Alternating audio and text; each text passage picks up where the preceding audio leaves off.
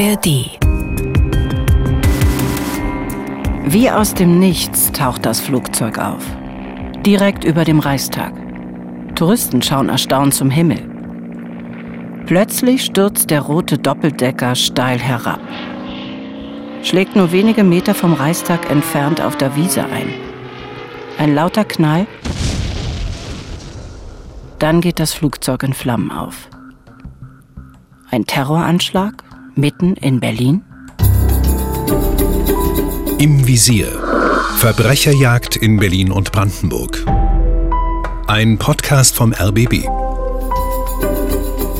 Mit Elvira Siebert. Meiner Journalistenkollegin beim Fahndungsmagazin Täter, Opfer, Polizei im Rundfunk Berlin-Brandenburg und mit Uwe Madel. Tja, dem Mann, der viele Fälle hier im Podcast von Anfang an begleitet hat, als Autor und Moderator bei Täter, Opfer, Polizei. Wir erzählen hier wahre Geschichten von Verbrechen in Berlin und Brandenburg und diese wahren Geschichten finden Sie alle jederzeit und kostenlos in der ARD Audiothek. Heute geht es um einen rätselhaften Flugzeugabsturz direkt am Reichstag am 22. Juli 2005. Ein Absturz, der zunächst große Ängste ausgelöst hat, denn nur wenige Tage zuvor gab es furchtbare Terroranschläge in London mit 56 Toten und Hunderten Verletzten. Man kann sich vorstellen, dass bei diesem Vorfall in Berlin viele sofort ein ähnliches Szenario im Kopf hatten. Doch so viel sei schon verraten, wir würden diesen Fall heute bei uns nicht erzählen, wenn es am Ende nicht doch ein Fall für die Mordkommission geworden wäre und damit kein Fall für die Terrorabwehr. Genau, äh, und zwar ein Fall für die Mordkommission in Frankfurt-Oder. Aber was hat das eine nun mit dem anderen zu tun? Eine Mordermittlung in Brandenburg mit einem dramatischen Flugzeugabsturz in Berlin. Wie passt das alles zusammen? Genau darüber wollen wir heute reden. Und es ist nicht nur ein ungewöhnlicher Fall, er ist auch noch besonders tragisch, denn am Ende haben zwei Kinder ihre Eltern verloren, Vater und Mutter, und bleiben als Vollwaisen zurück. Alles begann mit der Suche nach einer vermissten Frau. Ein abgesperrtes, bewachtes Grundstück in Erkner. Leichenspürhunde und Polizeibeamte im Dauereinsatz. Sie suchen Christine K., die junge Mutter zweier Kinder, die seit einigen Tagen als vermisst gemeldet ist. Doch vergeblich. Von der verschwundenen 36-Jährigen gibt es keine Spur. Und damit sind wir auch schon mittendrin in der Geschichte heute, die für die Polizei in Brandenburg schon ein paar Tage vor diesem Flugzeugabsturz in Berlin begann, nämlich am 18. Juli 2005. An diesem Montag wird Christine K. als vermisst gemeldet. Sie wohnt mit ihrer Familie in Erkner, einer Stadt mit knapp 12.000 Einwohnern am südöstlichen Stadtrand von Berlin. Mm, diese Vermisstenmeldung, die kommt von ihrem Arbeitgeber, der sie nämlich als absolut zuverlässig kennt und es deshalb auch ziemlich ungewöhnlich findet, dass sie an diesem Montag nicht zur Arbeit kommt und auch nicht erreichbar ist vor allen Dingen. Obwohl ihr Mann gesagt hatte, dass er sie noch am frühen Morgen mit dem Auto bis zum S-Bahnhof Friedrichshagen gebracht hätte. Okay, das gibt es ja immer wieder, dass erwachsene Menschen plötzlich verschwinden ohne große Vorankündigung dass sie längere Zeit abtauchen, weil sie Probleme haben oder einfach mal ihre Ruhe haben wollen. Das ist nicht ungewöhnlich und nicht verboten. Und sollte es keine Anzeichen für ein Verbrechen geben oder eine Suizidgefahr, bleibt die Polizei erstmal entspannt und wartet ab. Hm, genau, das taten die Beamten auch in diesem Fall. Klar fragt die Polizei dann natürlich äh, genauer nach in der Familie zum Beispiel. Auch der Ehemann der Vermissten wurde befragt, Volker K., der sich das aber alles nicht erklären konnte. Er erzählt den Beamten, dass seine Frau eine liebevolle Mutter ist. Das Paar hat einen Sohn und eine Tochter, also eine ganz normale Familie sei man eben. Es gab keinen Streit und er hätte seine Frau zuletzt eben an diesem Montagmorgen gesehen, als er sie zum S-Bahnhof fuhr. Für ihn gab es da kein Anzeichen, dass sie irgendwie verschwinden wollte.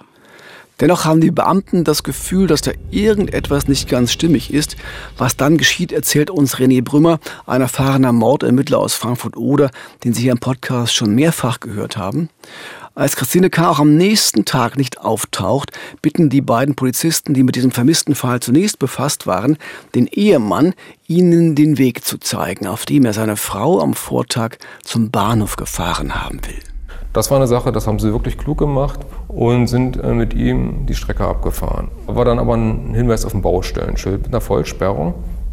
Und die Kollegen haben ihn noch angesprochen, ja, wie ist denn das? Die ist eine Vollsperrung. Ja, die war am Montag noch nicht. Okay, äh, dann sind sie da reingefahren und dann war tatsächlich eine Vollsperrung, wo sie nicht mehr weiterkamen. Äh, also die konnten diesen S-Bahnhof Friedrichshagen äh, überhaupt nicht erreichen. So, darauf angesprochen, sagte er, nee, den gab es ja am Montag noch gar nicht hier, die Vollsperrung. Und das haben die Kollegen natürlich sofort überprüft und die existierte schon anderthalb Monate, diese Vollsperrung. Also lag jetzt hier ein offenkundiger Widerspruch vor zwischen dem, was er den Kollegen geschildert hat und dem, wie die Begebenheiten tatsächlich waren. Ja, und bei solchen Widersprüchen werden Ermittler natürlich sofort hellhörig. Darauf sind sie trainiert. Warum erzählt der Ehemann den Polizisten eine so merkwürdige Geschichte? Tja, das scheint sich Volker K. dann auch gedacht zu haben. Er hat gemerkt, dass er irgendwie mehr Fragen mit seiner Geschichte aufwirft als beantwortet. Noch am selben Abend nämlich meldet er sich bei der Polizei und nimmt seine Aussage zurück und erklärt, es sei dann doch alles ein bisschen anders gewesen. Er und seine Frau hätten sich an diesem Morgen im Auto gestritten. Dadurch sei er abgelenkt gewesen und hätte dann eine ganz andere Strecke genommen als normalerweise. Er hätte den Bahnhof Friedrichshagen aber dann doch irgendwie erreicht und seine Frau dort abgesetzt. Der Streit hätte ihn aber völlig durcheinander gebracht. Ja, kann so gewesen sein? Könnte, Muss aber nicht. Mhm. Die Polizisten jedenfalls bleiben misstrauisch. Sie haben das Gefühl, hier könnte mehr dahinter stecken als ein normaler Vermisstenfall. Sie informieren die Mordkommission in Frankfurt-Oder, die den Ehemann noch am selben Abend aufsucht und bis in die frühen Morgenstunden befragt. Mit dabei ist auch René Brümmer. Herr K. war äh, sehr kooperativ. Er war äh, sehr gefasst für diese Situation, in der er sich dann befand und war aussagefähig, aussagewillig auch, erklärte das auch nochmal, wie das an dem Morgen alles abgelaufen ist. Äh, er erklärte auch nochmal, wie dieser Widerspruch zustande kam von sich aus und äh, erklärte auch das ganze Vorleben der Familie, erwähnte auch nicht, dass es innerfamiliäre Probleme gab in den letzten Wochen. Also das, die Vernehmung an sich war sehr, sehr unauffällig. Also er wusste zu allem auch eine Erklärung, äh, sodass jetzt nicht unbedingt der Eindruck entstand, hier sitzt jetzt ein Mörder vor uns, sondern halt ein Ehemann, wo ja tatsächlich auch die Frau jetzt verschwunden ist. Ja, also soweit die ersten Aussagen des Ehemannes. Aber darauf verlassen sich die Ermittler natürlich nicht. Sie schauen sich selbst um. Sie fahren also nach Erkner und sehen dort, Familie K. hatte in Erkner ein Grundstück geerbt und der Bungalow, der da drauf stand, den hatten sie zu einem Wohnhaus ausgebaut. Alles wirkte sehr gepflegt und gemütlich eingerichtet und dann werden die Nachbarn befragt. Und natürlich wollen die Ermittler jetzt wissen, ob es irgendwie Zoff gab in der Familie oder ob jemand was mitbekommen hat, was das Verschwinden von Christine K. erklären könnte. Noch einmal René Brümmer, der damals stellvertretender Leiter der Ermittlungsgruppe war. Die Nachbarn hatten eigentlich ein sehr gutes Bild von der Familie. Also der äh, Herr K., der wurde auch als ein sehr kommunikativer Mensch äh, auch wahrgenommen der war lustig, äh, er half in der Nachbarschaft, er war handwerklich begabt. Also Volker K., muss man sagen, war wirklich ein leidenschaftlicher Bastler. Er hat gern gewerkelt und geschraubt und hatte dafür auf dem recht weitläufigen Gelände in Erkner auch viel Platz.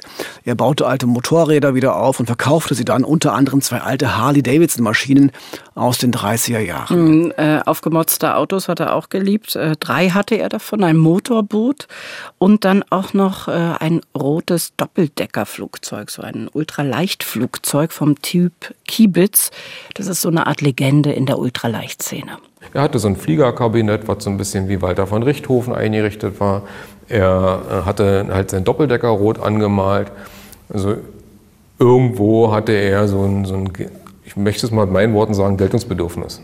Und man kann sich schon fragen, wie äh, der Mann sich das leisten konnte, von seinem Gehalt als Verwaltungsmitarbeiter auf einem Recyclinghof der Berliner Stadtreinigung. Das war jetzt alles keine Luxusteile, keine Luxuskarossen. Mhm. Bei den Autos zum Beispiel hatte er einen alten Wartburg in Handarbeit wirklich komplett überholt und ein schickes Cabrio draus gemacht, knallrot lackiert, ein echter Hingucker. Das war nicht teuer, nur eben sehr arbeitsaufwendig. Also rein das Bild von der Nachbarschaft, äh, was Familie K. betraf, war sehr positiv. Ein liebevoller Umgang mit den Kindern. Also da gab es nichts irgendwo, was darauf hindeutete, dass hier ein Gewaltproblem wäre oder so, sowas in der Richtung. Niemand hat irgendwas wahrgenommen, es hat niemand Schreie gehört in der Nacht. Es war nichts. Äh, da kam nichts aus der Nachbarschaft. Das heißt, Christine K. bleibt verschwunden und es gibt auch keine neuen Ermittlungsansätze. Für die Kinder muss diese Ungewissheit schwer zu ertragen gewesen sein. Die Tochter war damals gerade elf Jahre alt und der Sohn 14. Die Mutter hatte ihnen am Sonntagabend noch gute Nacht gesagt und seitdem war sie einfach weg. Hm, manchmal machen Menschen ja tatsächlich Dinge, die man sich gar nicht bei ihnen vorstellen könnte. Dass es in der Ehe in letzter Zeit gekriselt hatte, daraus machte auch Volker K. ja kein Geheimnis inzwischen mehr. Vielleicht war seine Frau doch einfach so gegangen. Und wenn nicht, es war noch lange nicht gesagt, dass er für ihr Verschwinden verantwortlich sein könnte. Vielleicht war ja alles ganz anders.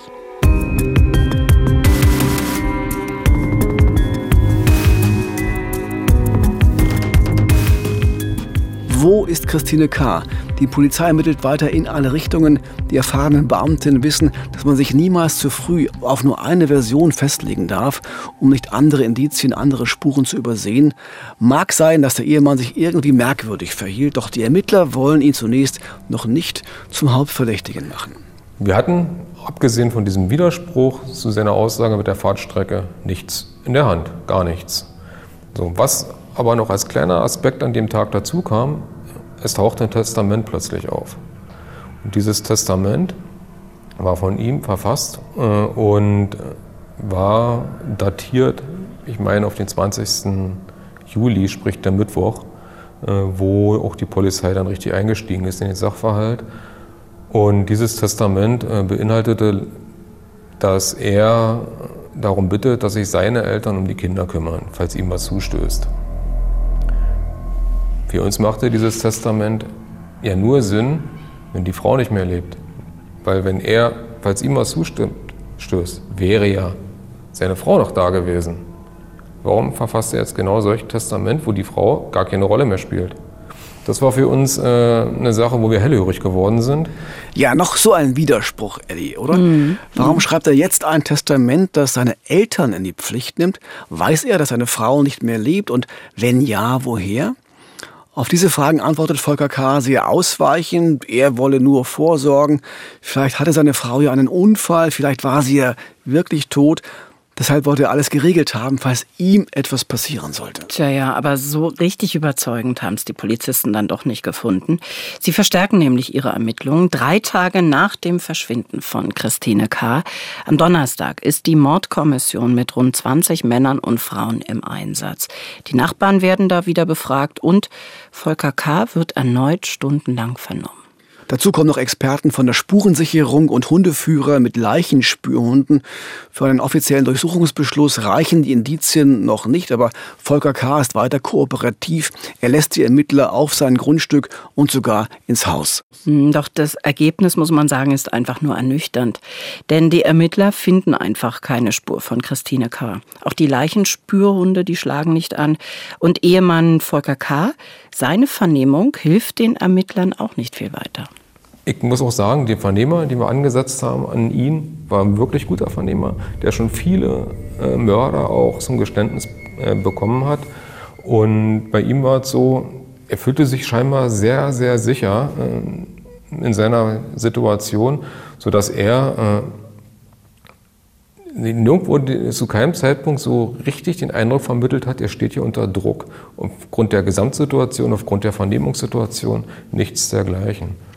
Gleichzeitig nehmen die Ermittler das ungewöhnliche Testament von Volker K. auf andere Weise sehr ernst. Warum denkt der Familienvater gerade jetzt über seinen Tod nach? Ist er trotz der demonstrativen Selbstsicherheit eventuell suizidgefährdet? Sie konsultieren extra einen Spezialisten, einen Arzt, doch der sieht keine Gefahr. Mhm, und Volker K. bleibt in der ganzen Zeit gelassen, zumindest nach außen hin. Ist er jetzt einfach nur einfach abgebrüht, dass er so eine Fassade aufrechterhalten kann? Oder ist er eben tatsächlich unschuldig? Schließlich gibt es keine Leiche, keine Spuren, nur ein paar seltsame Unstimmigkeiten, wie eben diese falsche Wegbeschreibung und das frische Testament. Aber, und das ist wichtig, Es bleibt das Bauchgefühl der Ermittler, dass Christine K. nicht mehr im Leben ist, dass sie Opfer eines Verbrechens wurde. Und das treibt die Mordkommission weiter an, trotz der dünnen Spurenlage. Für René Brümmer und seine Kollegen ist klar, sie lassen nicht locker. Und das vermitteln sie auch Volker K. Er weiß, dass wir weitermachen. Wir haben es ihm ja auch gesagt, dass wir weitermachen werden. Und äh, ja, das bleibt mit Sicherheit nicht verborgen. Also er weiß, dass er jetzt, das ist eine Maschine in Gang gekommen, das wird er so schnell nicht stoppen. Ja, das heißt, die Mordermittler aus Frankfurt-Oder, die nehmen sich selbst ein Quartier in Erkner. Sie wollen nämlich vor Ort sein. Sie wollen dicht dran sein und keine Zeit eben durch dieses tägliche Hin- und Herfahren vergeuden. Und sie bauen weiter Druck auf bringen noch mehr Leute zum Einsatz. Mittlerweile ist es Freitag. Christine K. ist seit Anfang der Woche verschwunden, also seit fünf Tagen. Und jetzt werden nicht nur Nachbarn befragt, sondern jeder, der das Wohnviertel von Familie K. betritt oder verlässt, Handwerker, Lieferanten, Briefträger oder Leute, die mit ihrem Hund Gassi gehen, ist irgendjemandem etwas aufgefallen. Gibt es jemanden, der Christine gesehen hat? Mm, doch trotz dieses ja sehr großen Aufwandes, als Mordermittler René Brümmer an jenem Freitagabend nach Hause fährt, hat er einfach nicht mehr in den Händen als an den Tagen zuvor. Er hat das Gefühl, sie treten einfach auf der Stelle. Das ist frustrierend, erst recht für Mordermittler. Doch dann, dann gibt es plötzlich eine Nachricht, die auf einen Schlag alles verändert.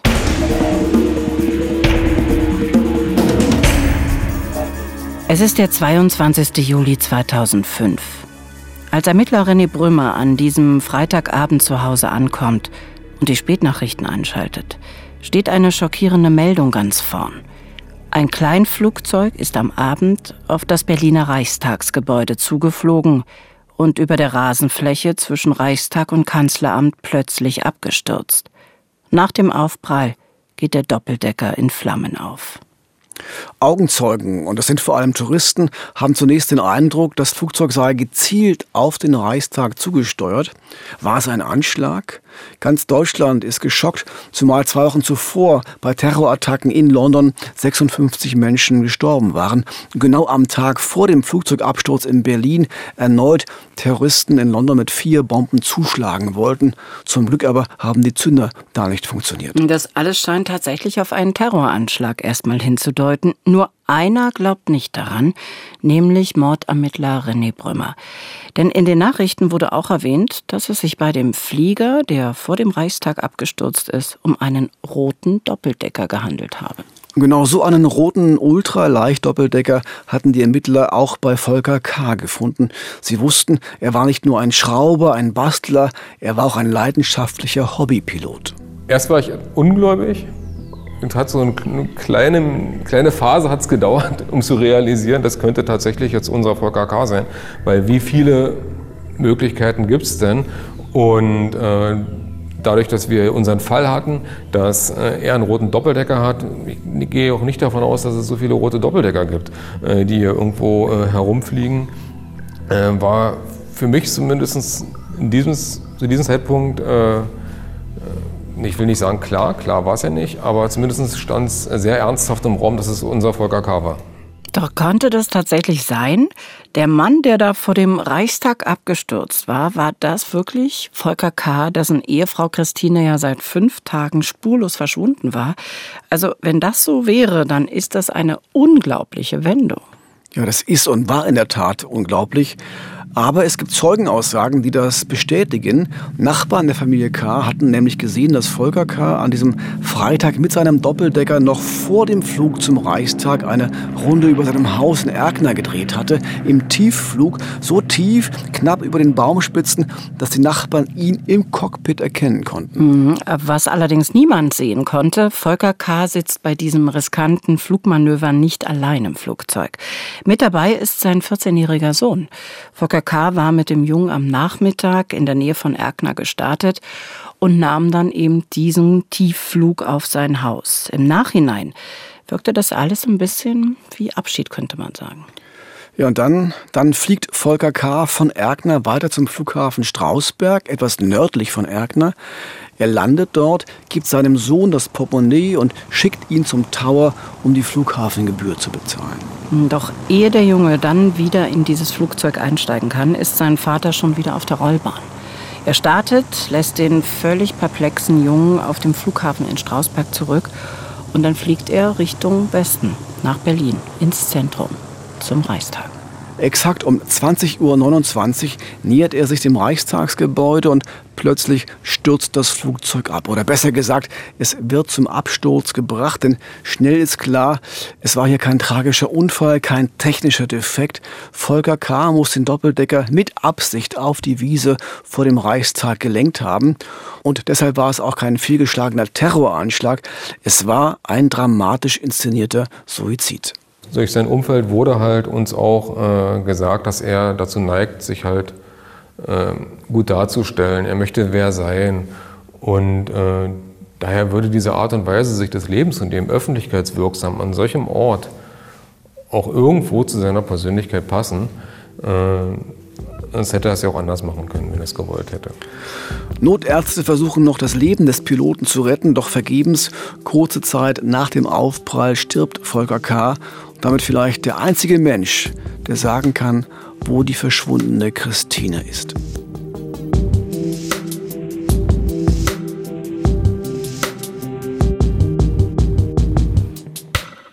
Natürlich fängt Mordermittler René Brümmer jetzt sofort wieder an zu arbeiten, auch wenn es Wochenende ist. Und jetzt ist es auch kein Problem mehr, einen Durchsuchungsbeschluss für dieses Familiengrundstück in Erkner zu bekommen. Nur durchsuchen können es die Ermittler trotzdem nicht, denn das könnte gefährlich sein.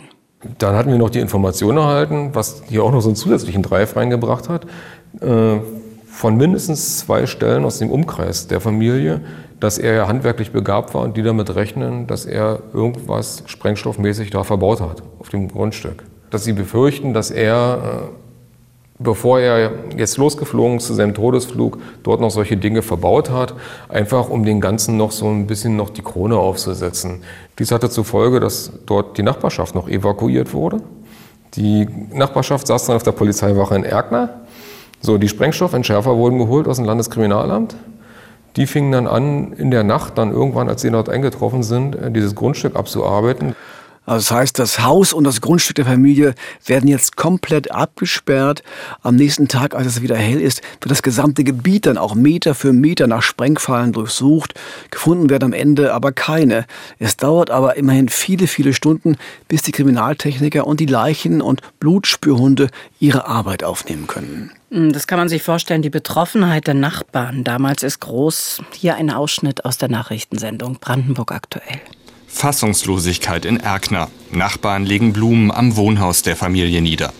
Volker K. lebte hier mit seiner Ehefrau und den beiden Kindern, 12 und 14 Jahre alt.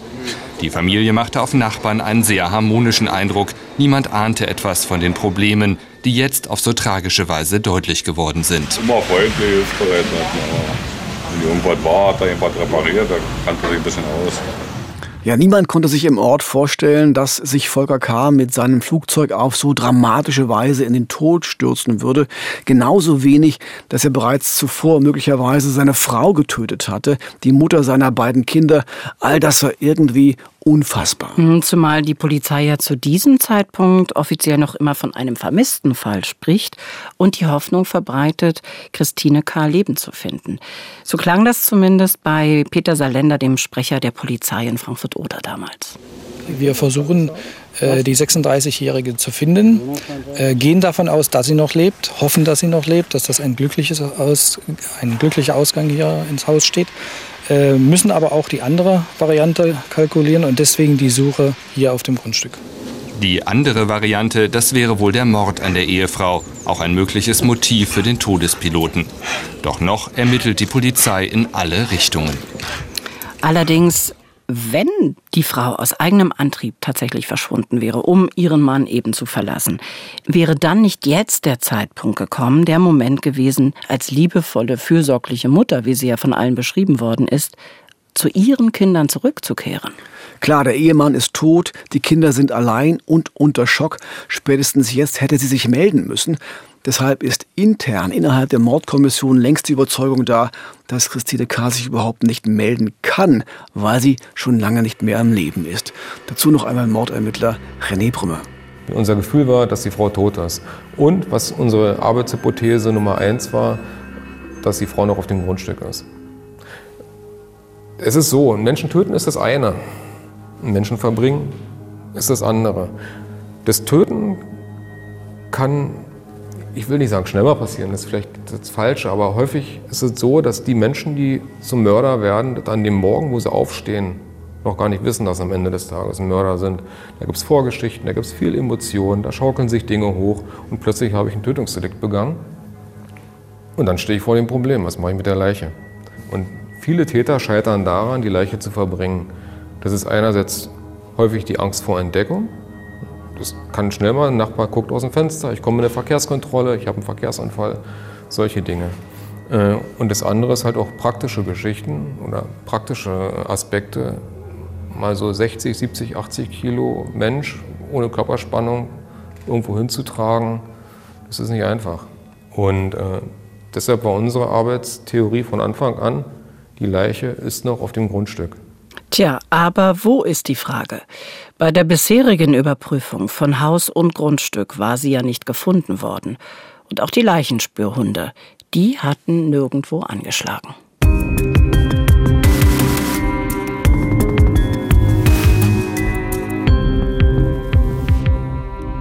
Als die Sprengstoffexperten durch sind und signalisieren, alles okay, keine Gefahr, da können die Mordermittler und Kriminaltechniker endlich loslegen und diesmal mit deutlich mehr Aufwand als zuvor. Der erste Gedanke, vielleicht wurde die Leiche ja in der Jauchegrube versenkt, im Garten.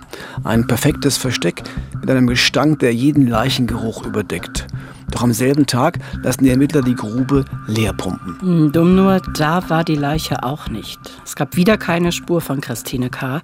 und auch sonst keine Hinweise, dass ihr irgendetwas zugestoßen sein könnte. Also keine Spuren von Gewalt oder Blut. Die Ermittler bitten jetzt doch mal die Sprengstoffexperten um Hilfe. Die haben so eine Art Bodenradar. Damit wird jetzt das gesamte Haus abgescannt. Wände, Boden, Dach und Keller. Es gab nämlich Aussagen von Nachbarn, dass Volker K. in den letzten Jahren im und am Haus diverse Umbauten vorgenommen hatte.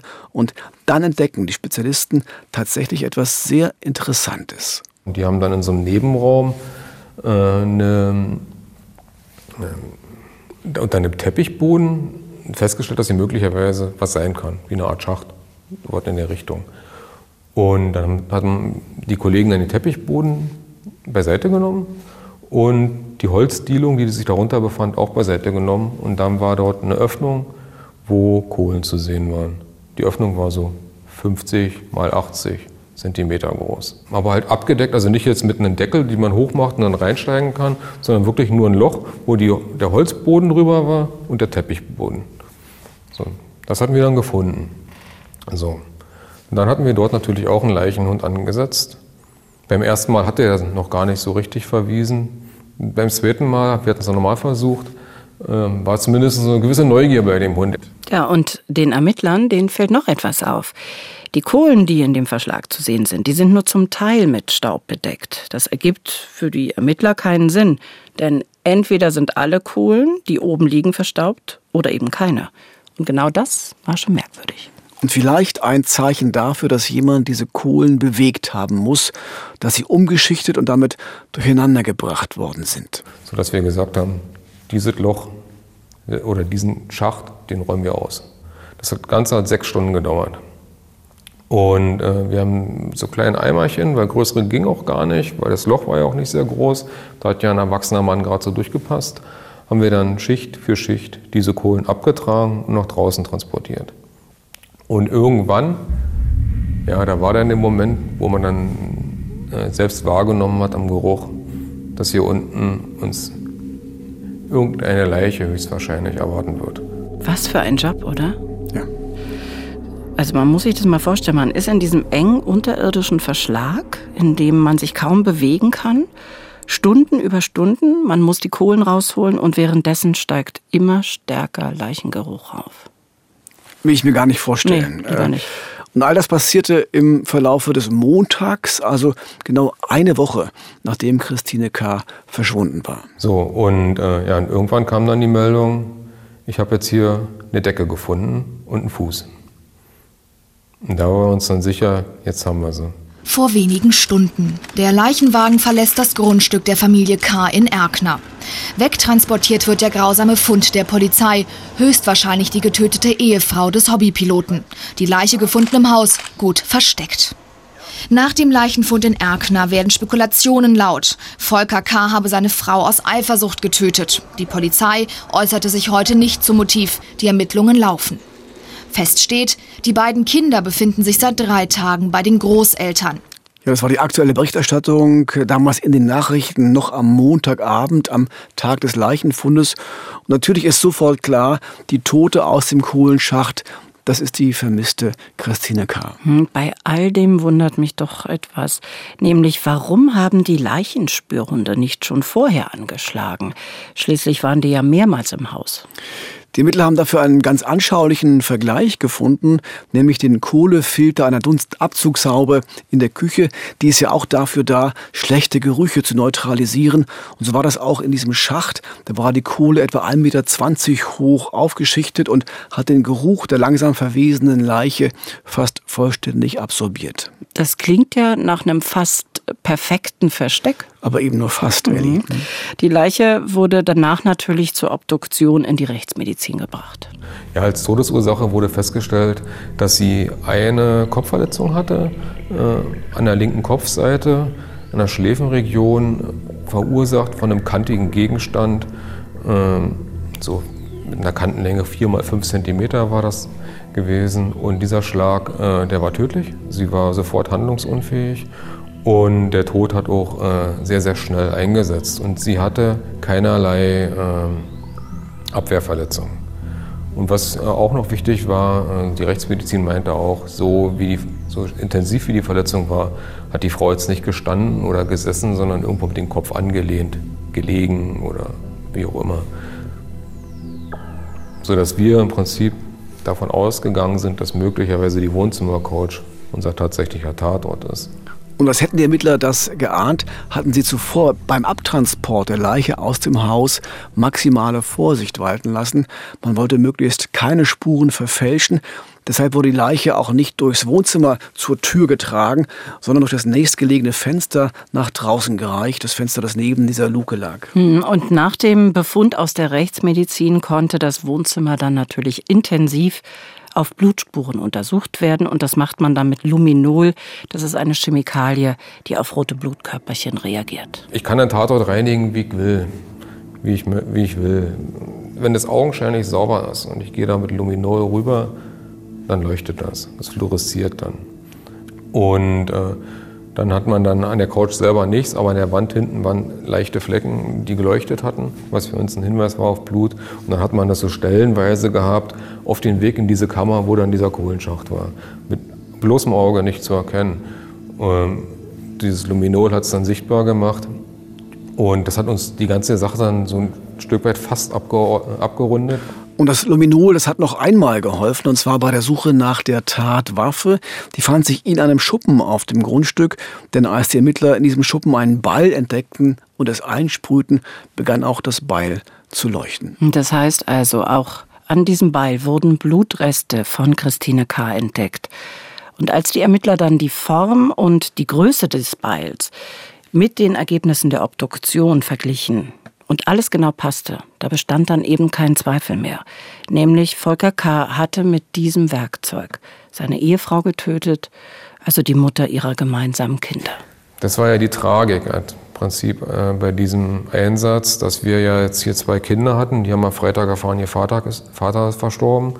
Und am Montag sind wir zu den Kindern gefahren und haben ihnen erklärt, dass ihre Mutter gefunden wurde, dass eine Frauenleiche auf dem Grundstück gefunden wurde. Hm, das gehört eben auch zu den Aufgaben von Mordermittlern, solch verstörende Botschaften dann auch den Angehörigen zu überbringen. Es bleibt allerdings die große Frage, warum? Warum hat Volker K. das seiner Frau, seinen Kindern und ja dann auch sich selbst angetan? Was war das Motiv? Darauf gibt es leider keine abschließende Antwort, denn Volker K. hatte sich in den Tod gestürzt, ohne irgendeine Erklärung, ohne einen Abschiedsbrief zu hinterlassen. Und wir können nur vermuten, dass er zu den Männern gehörte, die Probleme in der Ehe, und die gab es ja ganz offensichtlich, also ein sich abwenden der Ehefrau, an sich trennen wollen der Ehefrau, als narzisstische Kränkung empfinden und dann mit Gewalt reagieren. Gewalt gegen die Partnerin und Gewalt gegen sich selbst. Mordermittler René Brümmer sieht das ganz ähnlich. Über das Motiv können wir natürlich nur spekulieren, weil wir ja mit ihm über eine Motivlage nicht haben sprechen können. Er hat sich ja uns gegenüber nicht offenbart, was das Tötungsdelikt betrifft. Und es hat er scheinbar auch anderen gegenüber äh, niemand, irgendjemand was dazu gesagt. Also äh, ist unser Rückschluss dahingehend, dass er eine Trennung der Frau äh, nicht hinnehmen wollte. Das ist, dass die Frau möglicherweise mit jemand anderen äh, eine Beziehung eingeht oder eingegangen ist und äh, das wollte er nicht akzeptieren. Der eine kommt besser damit klar mit einer Trennung, der andere weniger und äh, ja, in dem Fall kam er scheinbar gar nicht damit klar.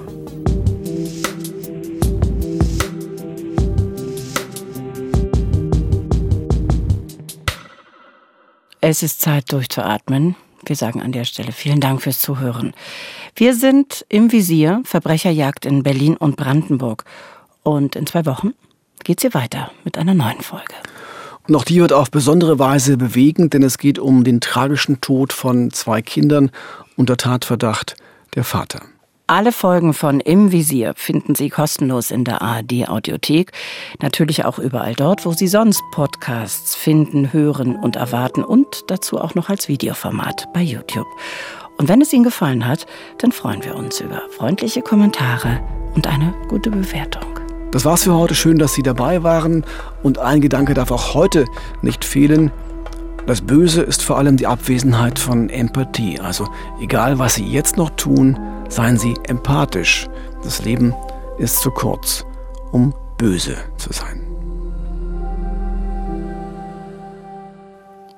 Im Visier Verbrecherjagd in Berlin und Brandenburg ist eine Produktion des RBB. Redaktion Jörg Simon. Manuskript Henno Osberghaus. Moderation Uwe Madel und Elvira Siebert. Im Visier. Verbrecherjagd in Berlin und Brandenburg.